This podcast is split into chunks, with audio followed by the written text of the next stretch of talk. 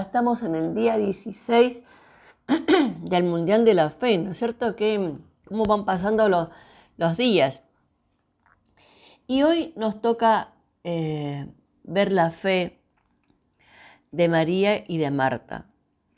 Pero también vamos a ver un datito, ¿no? Que es eh, las emociones de, Jesús. Después se lo voy a decir cuando, a lo mejor en la lectura usted se va a ir dando cuenta, pero después si no se lo digo después cuando hagamos la reflexión. Y lo vamos a, ver en Juan el capítulo 11, que dice así, un hombre llamado Lázaro estaba enfermo y vivía en Betania con sus hermanas María y Marta.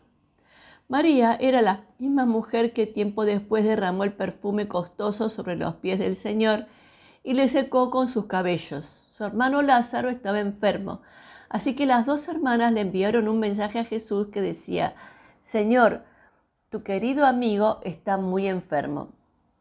Cuando Jesús oyó la noticia, dijo, la enfermedad de Lázaro no acabará en muerte. Al contrario, sucedió para que la gloria de Dios, para la gloria de Dios, a fin de que el Hijo de Dios reciba gloria como resultado. Aunque Jesús amaba a Marta y a María y a Lázaro, se quedó donde estaba dos días más. Pasado el tiempo, les dijo a sus discípulos, volvamos a Judea. Pero los discípulos se pusieron diciendo, Rabí, hace solo unos días la gente de Judea trató de apedrearte. ¿Irás allí de nuevo? Jesús le contestó, Nuestro amigo Lázaro se ha dormido, pero ahora iré a despertarlo. Señor, le dijeron los discípulos, si se ha dormido, pronto se pondrá mejor. Ellos pensaron que Jesús había querido decir que Lázaro solo estaba dormido, pero Jesús se refería a que Lázaro estaba muerto. Por eso les dijo claramente, Lázaro está muerto y por el bien de ustedes me alegro no haber estado allí, porque ahora ustedes van a creer de verdad. Vamos a verlo. Cuando Jesús llegó a Betania, le dijeron que Lázaro ya llevaba cuatro días en la tumba.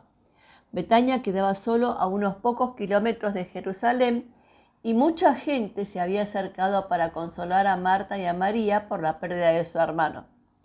Cuando Marta se enteró que Jesús estaba por llegar, salió a su encuentro, pero María se quedó en la casa. Marta le dijo a Jesús, Señor, si tan solo hubieses estado aquí, mi hermano no habría muerto, pero aún ahora yo sé que Dios te, hará, te dará todo lo que le pidas. Jesús le dijo, tu hermano resucitará. Es cierto, respondió Marta, resucitará cuando resuciten todos en el día final. Jesús le dijo, yo soy la resurrección y la vida. El que cree en mí, aún después de haber muerto, vivirá. Todo el que vive en mí y cree en mí jamás morirá. ¿Lo crees, Marta? Sí, Señor, le dijo ella. Siempre he creído que tú eres el Mesías, el Hijo de Dios, el que ha venido de Dios al mundo. Luego Marta regresó donde estaba María y los que se lamentaban. Llamó aparte, la llamó aparte y le dijo, el maestro está aquí y quiere verte. María salió corriendo a su encuentro. Jesús todavía estaba fuera de la aldea, en un lugar donde, habían encontrado, donde se había encontrado con Marta.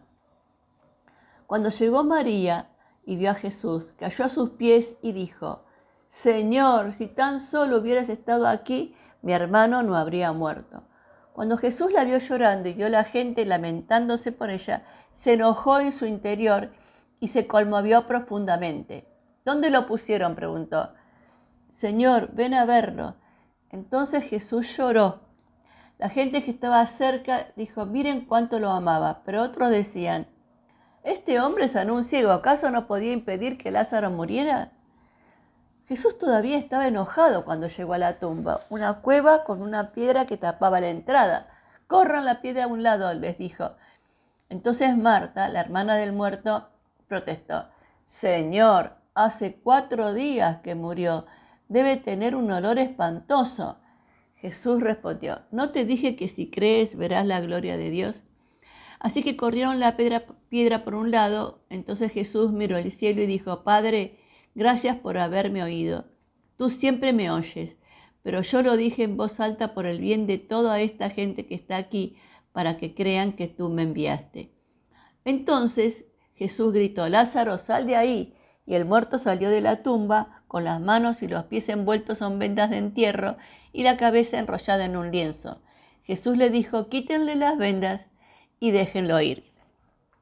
Acá vemos desde en, los dos momentos en que eh, Jesús habla con los discípulos y también habla con María y Marta, que parece que hablan lenguajes distintos, que no le, no le entienden el lenguaje de Jesús, porque el Señor le decía que estaba dormido y los otros estaban pensando que se iba a despertar, y en realidad le estaba diciendo que estaba muerto. Pero a veces Jesús hace esas cosas, habla en un lenguaje metafórico.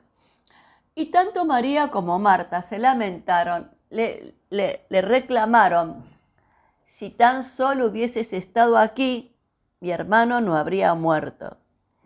Y el Señor le dijo a las dos que el hermano iba a resucitar, porque él estaba ahí. Entonces las dos creyeron que sí, cuando Jesús vuelve en la segunda venida, cuando resuciten todos, él iba a resucitar. Pero Jesús le hablaba en un presente y ellas le hablaron de un futuro. Al ver todas estas cosas, al ver la incomprensión de ellas, dice que Jesús se enojó en su interior. Todavía, dice Jesús, se enojó. Se enojó en su interior. ¿Por qué se habrá enojado? Porque no le creían que lo iba a resucitar y dice que todavía estaba enojado cuando llegó a la tumba. ¿No? Entonces vemos, ¿te acuerdan que habíamos visto la humanidad de Jesús y la divinidad? Ahí estaban juntas también la humanidad, que estaba enojado porque la gente no le entendía, lo cual es comprensible, y la, y la divinidad que dio la orden y Lázaro, Lázaro resucitó. Entonces, ¿cómo es su lenguaje con Jesús usted? ¿Usted lo ¿Cree, lo, ¿Cree lo que Jesús le dice para el presente o lo cree para el futuro? Como que no pudiera obrar en el presente. ¿No es cierto? Y le dijo algo muy importante, no te he dicho que si creyeras verás la gloria de Dios. Ella si creían iba a ver la, la gloria de Dios. Y a los discípulos le dijo que ahora van a creer de verdad cuando vean la resurrección de Lázaro. Entonces, muchas veces para poder creer o para poder confirmar el poder de Dios, hay personas que necesitan ver y otros que creen sin ver, ¿no? Entonces, Señor, necesitamos poder creer y poder entender lo que nos decís en cada momento, que podamos tener esa, esa capacidad de poder discernir de qué manera nos estás hablando en cada circunstancia. En el nombre de Jesús. Amén y amén. No tengamos una, una, fe para el futuro, sino que tengamos una fe en el presente también que nos lleva al futuro.